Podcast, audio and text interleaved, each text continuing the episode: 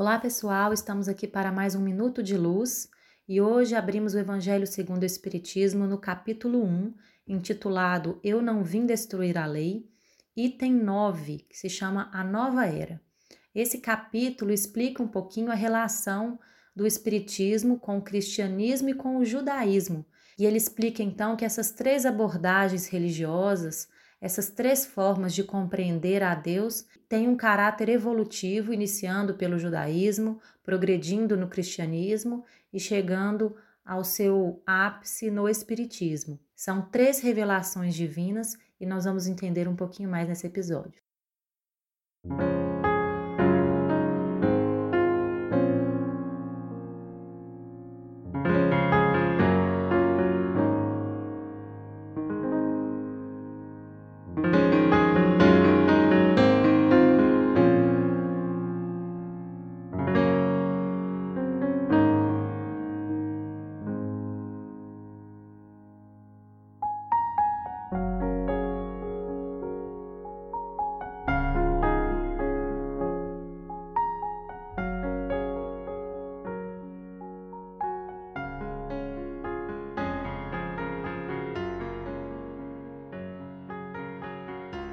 Para começarmos então a entender essas relações, vamos ler o item 9, intitulado A Nova Era e ditado por um espírito israelita, no ano de 1861. A Nova Era. Deus é único e Moisés é o espírito que ele enviou em missão para torná-lo conhecido não só dos hebreus, como também dos povos pagãos. O povo hebreu foi o instrumento de que se serviu Deus para se revelar por Moisés e pelos profetas, e as vicissitudes por que passou esse povo destinavam-se a chamar a atenção geral e a fazer cair o véu que ocultava aos homens a divindade. Os mandamentos de Deus, dados por intermédio de Moisés, contêm o germen da mais ampla moral cristã. Os comentários da Bíblia, porém, restringiam-lhe o sentido, porque praticada em toda sua pureza, não na teriam então compreendido. Mas nem por isso os dez mandamentos de Deus deixavam de ser um como frontispício brilhante, qual farol destinado a clarear a estrada que a humanidade tinha de percorrer. A moral que Moisés ensinou era apropriada ao estado de adiantamento em que se encontravam os povos que ela se propunha regenerar. E esses povos, semi-selvagens quanto ao aperfeiçoamento da alma, não teriam compreendido que se pudesse adorar a Deus de outro modo que não por meio de holocaustos, nem que se devesse perdoar a um inimigo.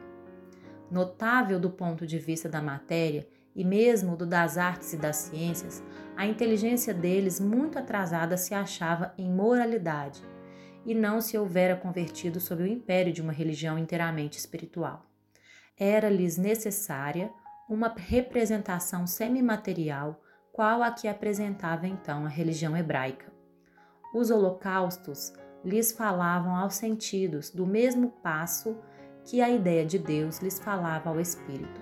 Cristo foi o iniciador da mais pura, da mais sublime moral, da moral evangélico-cristã que há de renovar o mundo, aproximar os homens e torná-los irmãos que há de fazer brotar de todos os corações a caridade e o amor do próximo e estabelecer entre os humanos uma solidariedade comum, de uma moral, enfim, que há de transformar a terra, tornando-a morada de espíritos superiores ao que hoje a habitam. É a lei do progresso, a que a natureza está submetida, que se cumpre, e o Espiritismo é a alavanca de que Deus se utiliza para fazer que a humanidade avance. São chegados os tempos em que se hão de desenvolver as ideias para que se realizem os progressos que estão nos desígnios de Deus. Têm elas de seguir a mesma rota que percorreram as ideias de liberdade suas precursoras.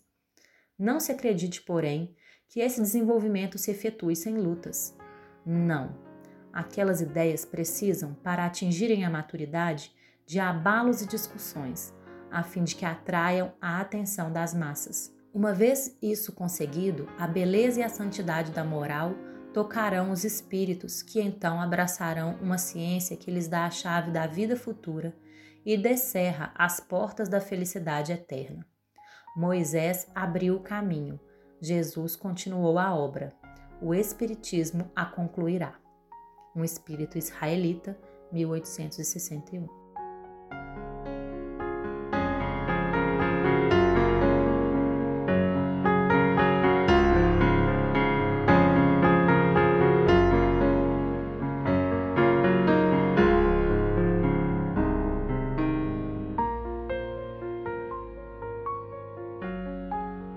Esse item revela para nós que existe um programa superior e divino para as revelações que devem instruir a humanidade como coletividade em termos de concepção religiosa. Eu estou querendo dizer que, à medida que o tempo vai passando, que os séculos vão se sucedendo, os espíritos que vivem aqui na Terra em várias vidas sucessivas vão se aperfeiçoando, vão se melhorando moralmente e vão tendo condições de compreender mais espiritualmente as ideias religiosas, as ideias relacionadas a Deus. Na época de Moisés, então, como esse espírito israelita disse, os espíritos não tinham uma evolução moral avançada suficiente para compreender uma religião que, se, que fosse toda espiritual. Então, naquela religião judaica da época, muitas questões eram compreendidas de forma material. A relação com Deus se dava de uma forma muito materializada, de acordo com a evolução moral daquele povo.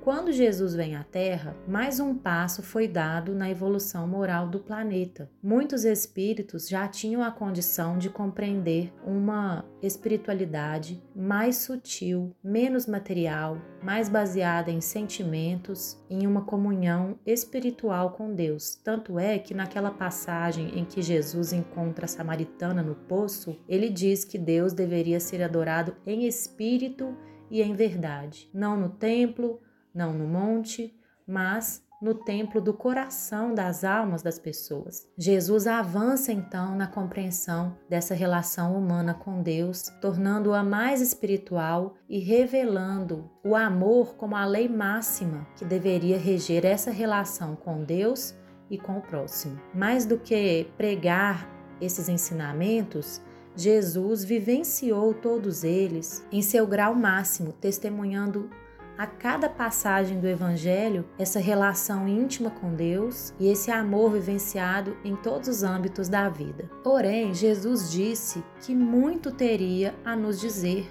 mas que nós não tínhamos condições de suportar as explicações que ele tinha para oferecer. Quando Jesus no Evangelho vivenciava fenômenos espirituais, mais inacessíveis ao entendimento daquele povo, levava somente três apóstolos para testemunhar esses eventos como a transfiguração no monte, que é claramente um fenômeno de comunicação com espíritos desencarnados. E em vários outros pontos do Evangelho, Jesus dá explicações parciais, reservando ao futuro a explicação completa desses eventos, porque para que as pessoas entendessem melhor, elas precisariam estar amadurecidas espiritualmente, moralmente mas também intelectualmente. Jesus só poderia explicar certas coisas com os avanços científicos chegando ao mundo. E quando isso acontece, quando a ciência se desenvolve e a humanidade também se mostra mais madura espiritualmente, é que o Espiritismo surge, revelando as relações com o mundo espiritual, mostrando que a vida é eterna, mostrando as encarnações sucessivas, as vidas sucessivas, e todos esses ensinos espíritas fazem com que a moral cristã se destaque ainda mais. É como se o Espiritismo mostrasse, provasse com fatos, com explicações mais sólidas que realmente nós devemos amar.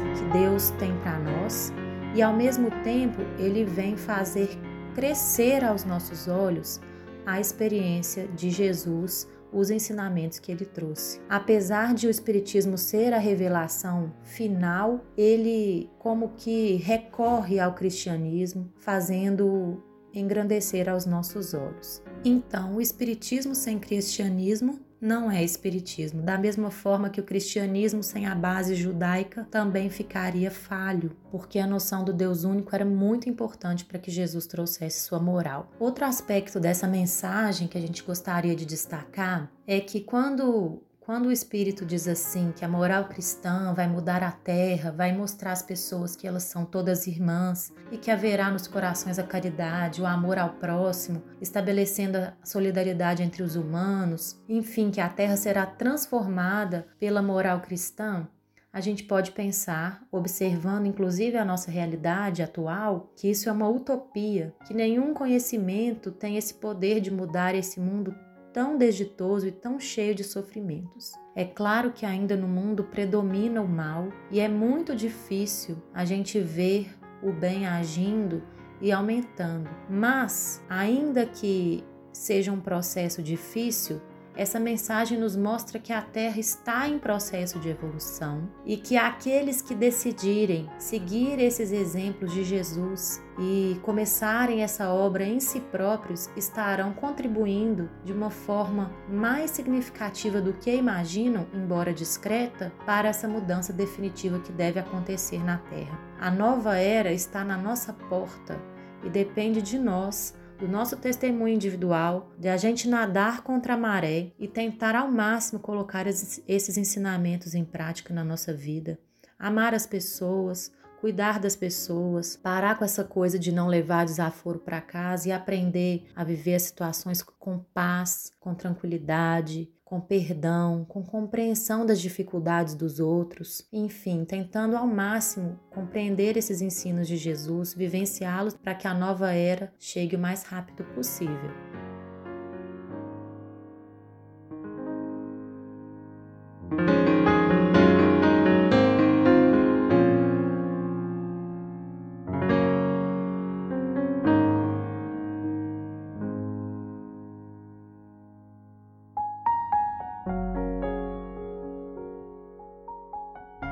E outra coisa que o Espírito destaca aqui é que essas mudanças não vão acontecer sem lutas. É normal e é esperado que ideias novas demandem testemunhos muito fortes daqueles que as vivenciam para se estabelecerem. O Espírito disse aqui, o Espírito israelita nessa mensagem disse, né, que essas ideias demandarão abalos e discussões para que atraiam as massas e se tornem conhecidas. O próprio Allan Kardec, quando as pessoas na época dele combatiam o espiritismo, ele ficava muito feliz. Ele dizia que era assim que o espiritismo teria a atenção das pessoas e chamaria a atenção delas para um estudo mais detido dessas questões. Então, na verdade, é uma grande propaganda. As lutas são necessárias para que os princípios superiores sejam divulgados. Muitas vezes esses movimentos parecem tão fortes que vão adiar esse estabelecimento da era nova, mas ao contrário, eles estão deixando muito claro os valores que nos fazem bem, que trazem alegria e felicidade para a coletividade, em evidência aquilo que nós não queremos mais, aqueles valores que têm nos deixado deixado cansados de tanta dificuldade, de tanto sofrimento. E é assim que a nova era vai chegar, com lutas,